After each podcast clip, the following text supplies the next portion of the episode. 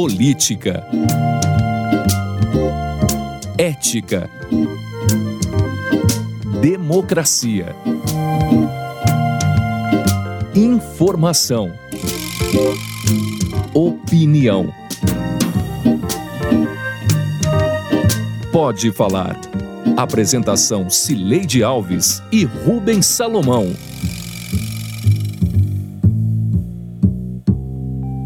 Oi, gente. Estamos chegando para a edição 84 do Pode Falar, o primeiro podcast de política de Goiás de análise dos fatos em destaque da semana, com trilha sonora de Beto Estrada.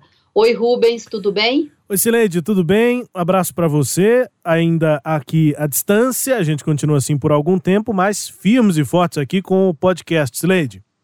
Firmes, fortes e esperamos que sem coronavírus, né? esperamos que sim. Sem sintomas aqui e sem infecção pelo vírus. Vamos que vamos. Vamos que vamos. O novo coronavírus ocupou todos os espaços na vida de todos nós, paralisou muita coisa, mas nem tudo. É o caso do calendário eleitoral. A gente não está pensando em eleição, mas a data continua marcada para o primeiro domingo de outubro. O adiamento pode até ocorrer, mas independentemente disso, já estamos em pré-campanha. Para entender um pouco sobre essa confusão, vamos conversar com o especialista em marketing político, Marcelo Vitorino. Com experiência de 20 anos, com experiência de 20 anos na profissão, 10 deles em marketing digital, Vitorino é professor da ESPM em São Paulo e participou de várias campanhas eleitorais entre elas a de Gilberto Kassab para prefeito de São Paulo em 2008 e a de Marcelo Crivella a prefeito do Rio de Janeiro em 2016 e, por fim, Geraldo Alckmin a presidente da República em 2018.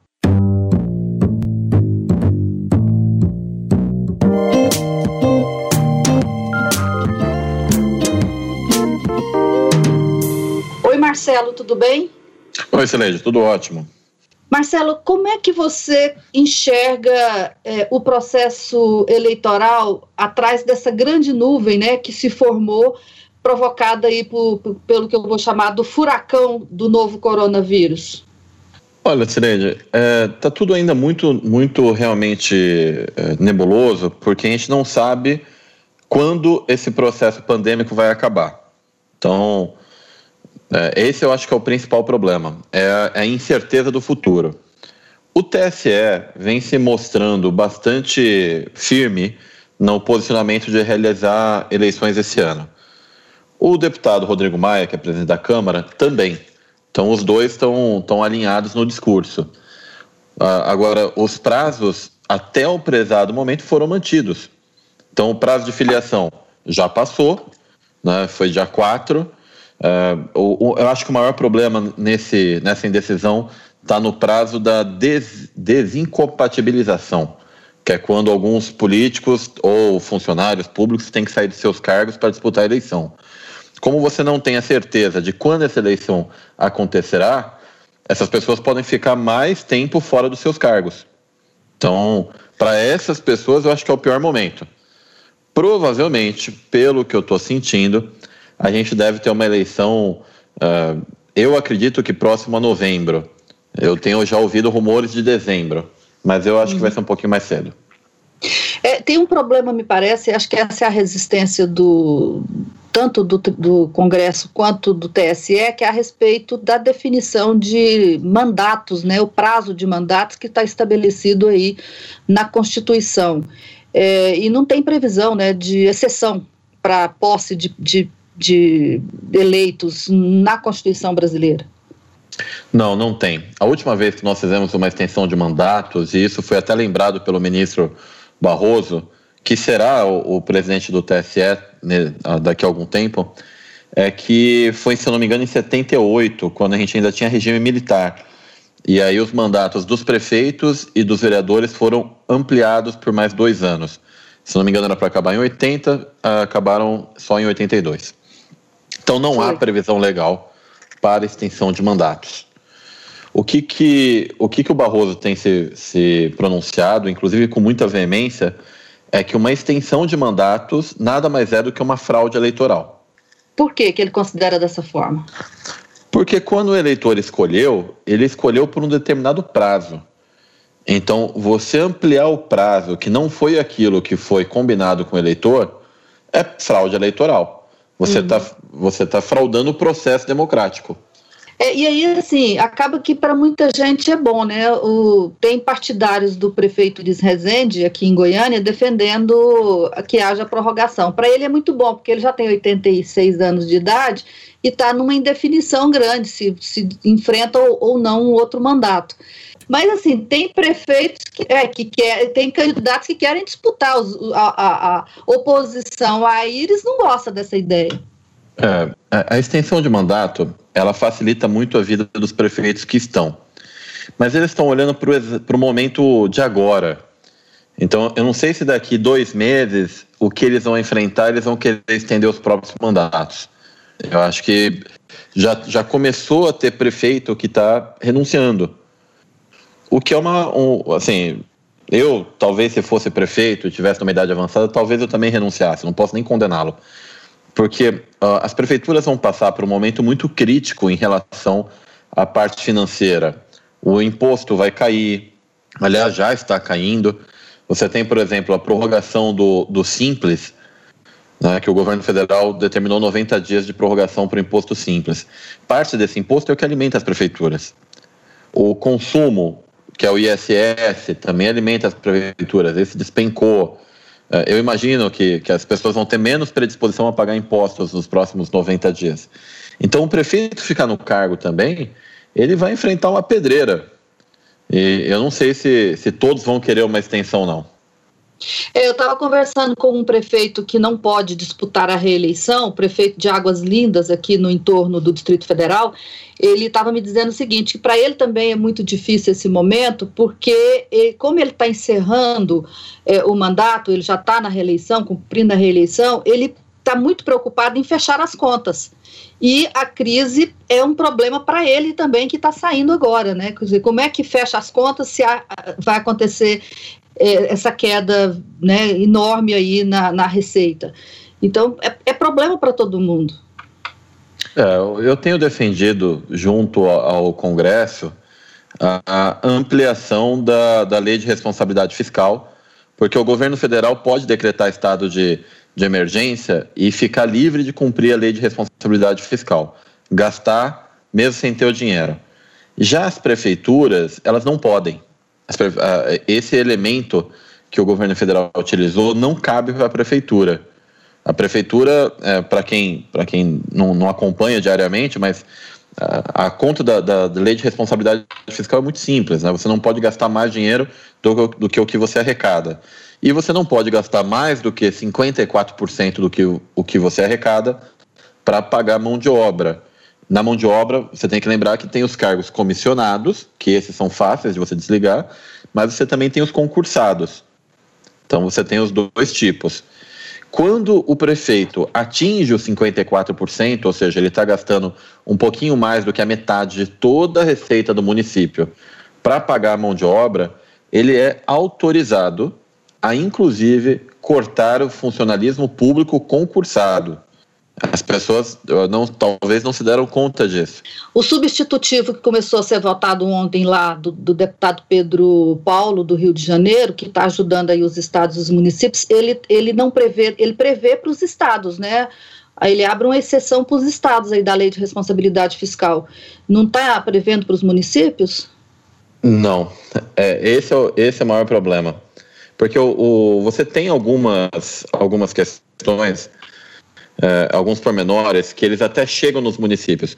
Essa questão específica, você não pode simplesmente soltar a lei de responsabilidade fiscal inteira. Né? Essa específica do pagamento do funcionalismo público, ela não está nessa conta. E a gente está batalhando para entrar, mas deve entrar nos próximas semanas, creio eu. Acontece que o município tem problema hoje, né?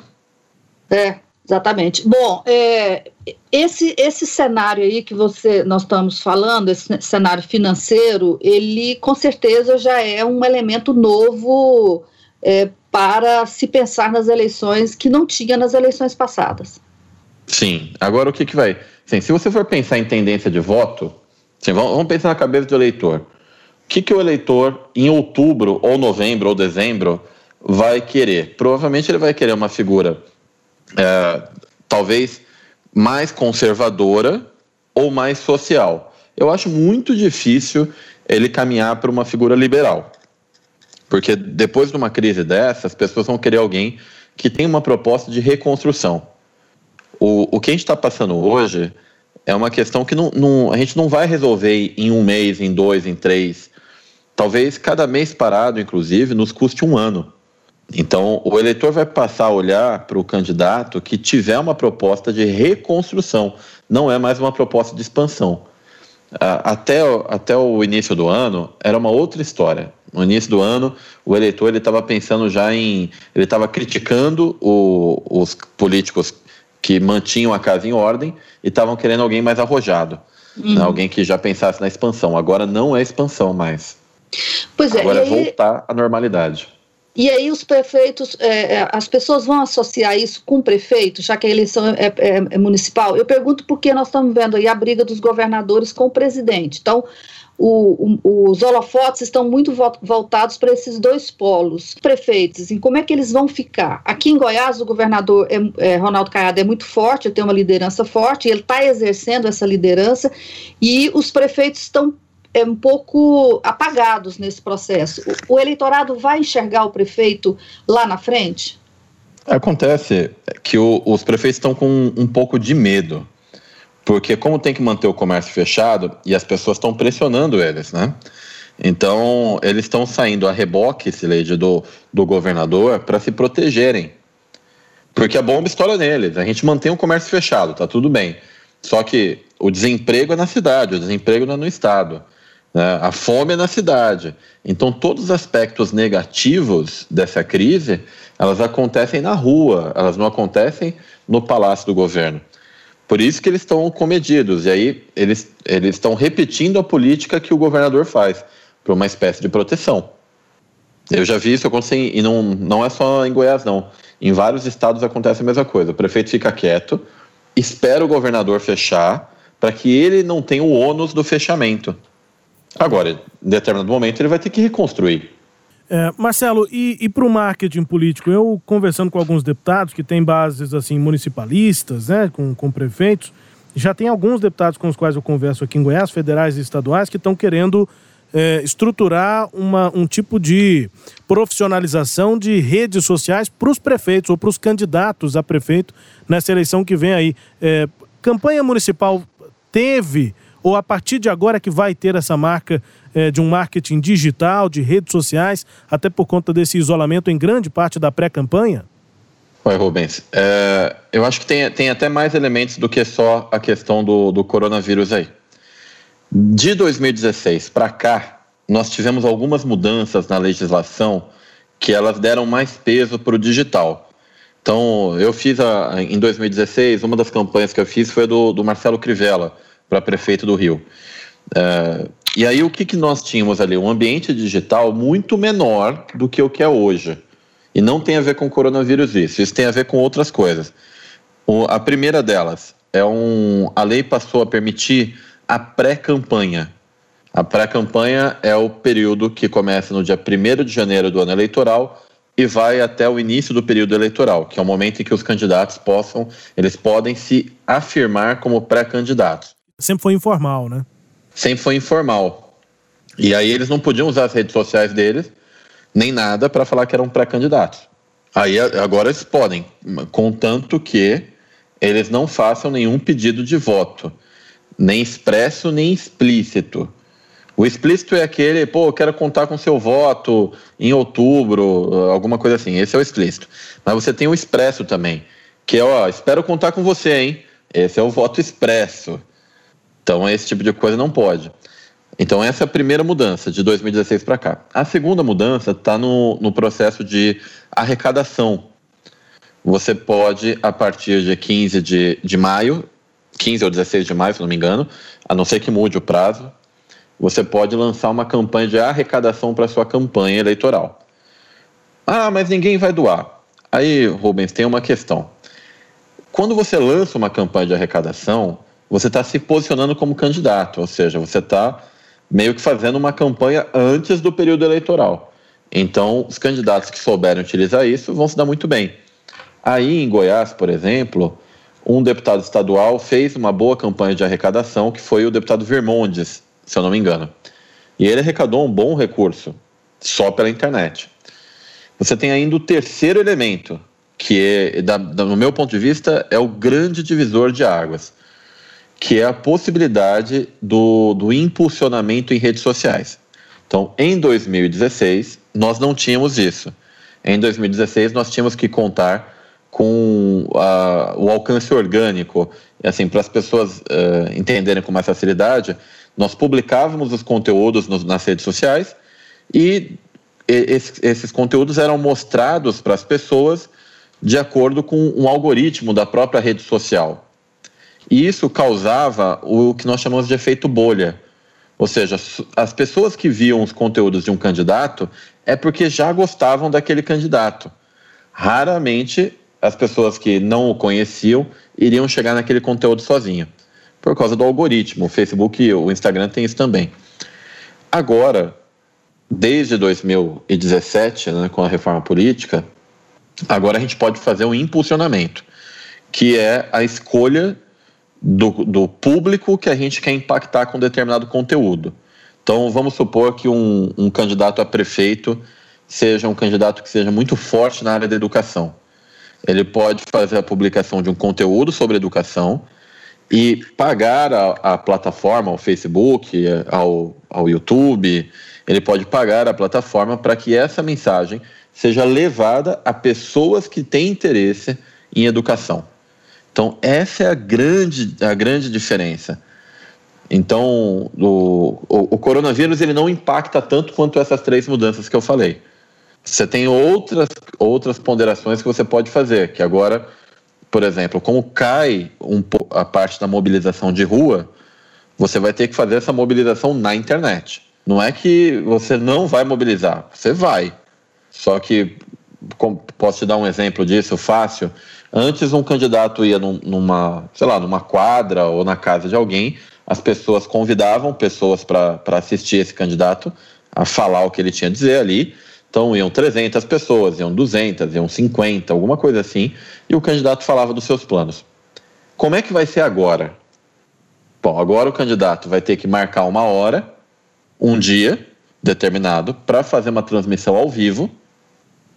E aquelas pessoas que, que antes convidavam as demais para ir na, na residência ou, ou no ambiente, elas vão ter que marcar os seus amigos nessa transmissão ao vivo.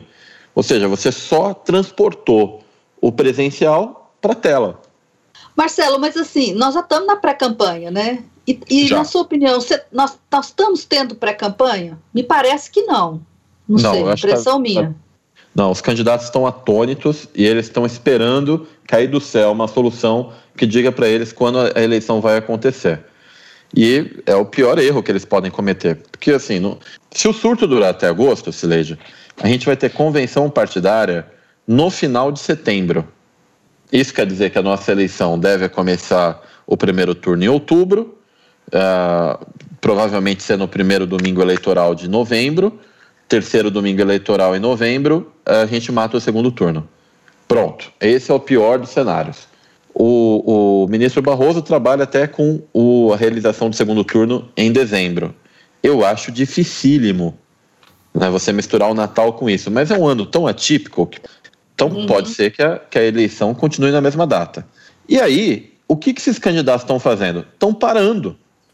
Porque são os malucos, com todo respeito esses candidatos, eles estão agindo como. Eles estão sendo irresponsáveis.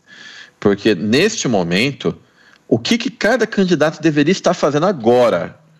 Deveria estar construindo uma base de dados para a candidatura. Ele tinha que estar preparando agora construindo lista de transmissão no WhatsApp, lista de e-mails. Ele devia estar fazendo o que ele vai precisar para amanhã. E não, eles estão parados. A outra coisa que eles tinham que estar fazendo agora é, é, é entendendo como funciona o digital. Porque candidato acha que sabe de tudo. Ah, não, eu sempre fiz política, né? Sei como falar. No digital não é bem assim. A dinâmica das redes sociais é diferente. Não é, é você tem ali Facebook e Instagram que tem dinâmicas de relacionamento e entretenimento. Eu tenho um YouTube que tem uma dinâmica de, de aprofundamento de conteúdo. Então, assim, quando você está numa rede social, é, o que, que você quer? O que, que o eleitor quer? Ele está procurando ouvir a palavra de um político? Não. Quando ele está numa rede social, ele está querendo se entreter ou conversar com outras pessoas. Então, o jeito de falar para a rede social tem que ser diferente. A mesma coisa é quem entende a comunicação, por exemplo, para a televisão. A televisão, se você entrar com um programa eleitoral na televisão, ok. Você pegar aquele mesmo programa eleitoral e colocar na internet é um erro horrível. Porque o, o a pessoa que está atrás de uma tela de celular, ela não quer ver aquele programa eleitoral chato pra caramba que passa na televisão. Senão ele assistiria a televisão. Então, assim, tem que uhum. mudar, tem que mudar a cabeça. É, eu acho que esse é o principal problema, Cileide. Eles, eles não estão aproveitando esse tempo para fazer uma imersão no, no, meio. É como se, sei lá, se nós resolvêssemos abrir uma pizzaria sem andar no bairro, sem fazer pesquisa de preço, sem fazer uma pesquisa com o que as pessoas querem.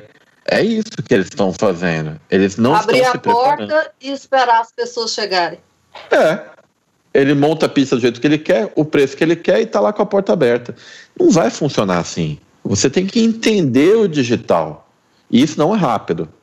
Ô, ô Marcelo, uma eu, dúvida eu que me vem é, é, sobre conteúdo. A, a impressão que a gente tem é que bolsonaristas e petistas, apesar da pandemia e do tamanho desse problema, continuam na polarização política. Essa polarização vai marcar o conteúdo dos debates ou de postagens, enfim, de, de candidatos nessa eleição? Rubens, eu vou, eu vou te falar uma, uma experiência pessoal, né? Porque eu, eu estive lá na, na campanha do, do Alckmin para presidente. Eu brinco que, que naquele Titanic eu estava tocando violino. Então. Até o fim. Eu era né? o cara que tocava violino. Sim. Aí eu vou te falar das experiências que eu tive em relação a conteúdo, principalmente de polarização. Nós pegamos vários comerciais. Eu sempre fui contrário à forma com que a campanha se posicionava ante ao Bolsonaro. Sempre fui. Tanto é que eu, eu cheguei a brigar com, com o, o coordenador da campanha, porque na minha cabeça aquilo não fazia sentido. Aí um belo dia fizemos um teste. Eu fui para o YouTube e impulsionei os vídeos. Vídeo em que aparecia o Alckmin, é, vamos dizer assim, confrontando o Bolsonaro, vídeo em que ele aparecia apenas falando das suas propostas, é, vídeo em que ele não aparecia, mas era vídeo de confronto ao Bolsonaro e tudo mais. O que, que eu vi? E aí eu estou falando de estatística, tá? Eu estou falando de de 400 mil pessoas assistindo um vídeo. Não estou falando de, da minha opinião só. Todos os vídeos em que Geraldo Alckmin ou a campanha aparecia confrontando o Bolsonaro tinham um terço de, do desempenho do que os vídeos em que ele falava de propostas. Então, o que, que dá para presumir nisso? Ah, e, e como é que a gente mensura desempenho. É até bom falar, Rubens, porque a gente mensura desempenho pelo tempo que a pessoa fica assistindo um vídeo. Uhum. E o engajamento? É, eu, na questão do vídeo, você usa mais o tempo de permanência no vídeo. Tá. Não pega se ela mandou você quer outra pessoa, se ela, se ela compartilhou ou não. Se ela compartilhou ou não, aí depende, porque tem gente que compartilha para criticar. Ah, tá. Tudo bem. Entendi. A, as pessoas. É, é, igual comentário. Se você uhum. simplesmente fazer uma, um mapa de comentários, você pode ter comentários super ofensivos ali. Tá, então a pessoa ficava mais tempo no vídeo que não tinha o ataque. É, eu, eu me lembro só de um exemplo. Tinha um, um caso em que o, o Alckmin só falava de proposta, é, 75% das pessoas assistiram esse vídeo por mais de 15 segundos. Em um outro que ele confrontava o Bolsonaro, algo próximo de 40% só. Então, o que, que dá a entender? As pessoas não querem tanto confronto na internet. Quem se alimenta desse confronto na internet são os grupos de militância, não são os eleitores comuns. Então, o, o combate, essa polarização, ela só interessa aos lados. Pois é, mas aí os lados, essa militância, ela não reverbera a, a, os, os conteúdos de cada lado? Ela reverbera assim, Fred. Só que aí é o seguinte: você tem uma questão de narrativa. É, é, as pessoas condicionaram a eleição do Bolsonaro, por exemplo, ao uso de redes sociais. E não é bem assim.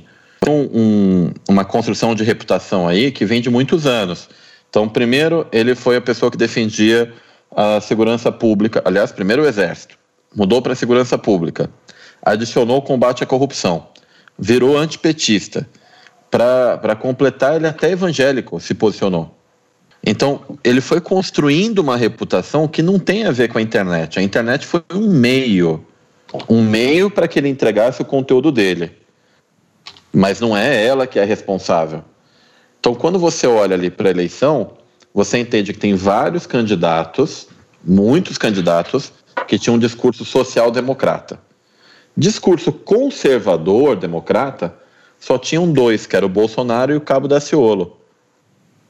Então, ele, ele correu numa onda sozinho, e inclusive esses comerciais que eu citei é, hoje, em que mostravam as posturas conservadoras dele, ajudaram ele porque ela, eles ajudaram a consolidar a imagem conservadora do candidato.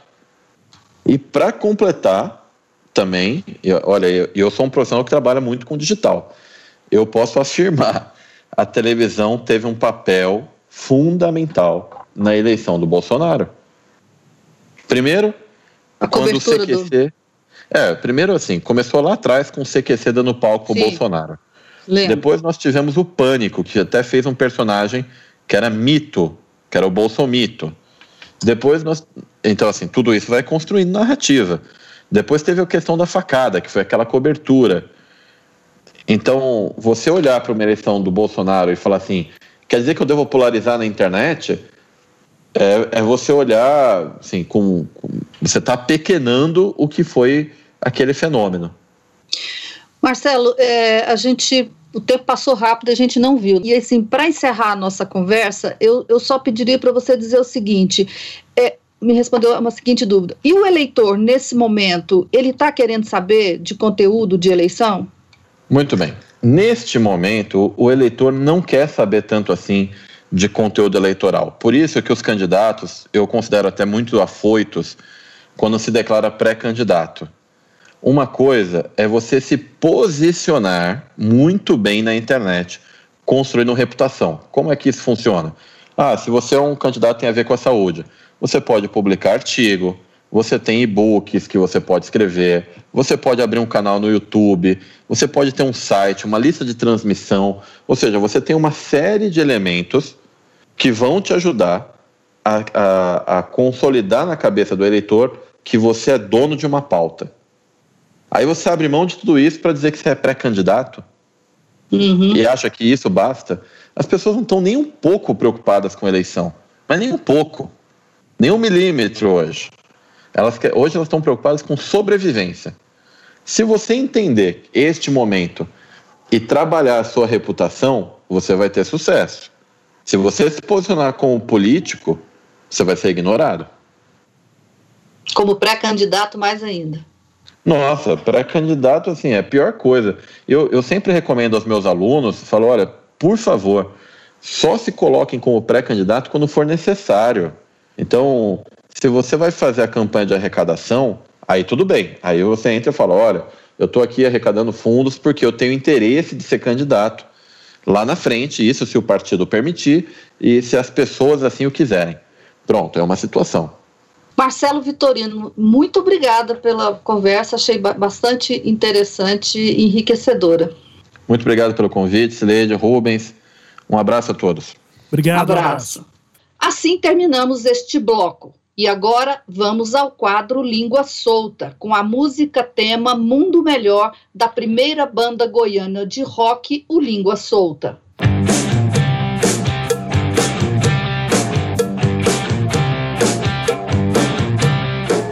Que é essencial, o que não é essencial? Essa é a pergunta. Por exemplo, igreja é essencial? Porque se a pessoa quisesse matar a mulher, matar os filhos, ele vai bater na igreja, a igreja está fechada, ele fala assim: ó, é um aviso de Deus para voltar lá e matar, certo? Então, a igreja é essencial, tem que criar mecanismos novos para que a igreja funcione. Tá, o salão de cabeleireiro é importante? É importante. Porque isso mexe com. Imagina, mulher sem fazer uma sobrancelha, fazer uma unha, fazer um cabelo, não tem marido nesse mundo que vai aguentar. Então, tem que ir fazer lá, tratar da autoestima. Esse, Led, eu não conheço não, mas tenho a impressão de que esse aí deve viver com a língua solta, né? Pois é, este aí é o vereador Wellington de Oliveira, PSDB, o delegado Wellington, de Campo Grande, a capital de Mato Grosso do Sul, em sessão nesta terça-feira, 7. O vereador alegou que mais serviços né, são essenciais para defender a flexibilização do isolamento social de Campo Grande, entre eles os oferecidos por um salão de beleza que, que você achou dessa pérola, Rubens? É uma pérola, né? Pérola é, podre, é ridícula a fala do, do vereador aí.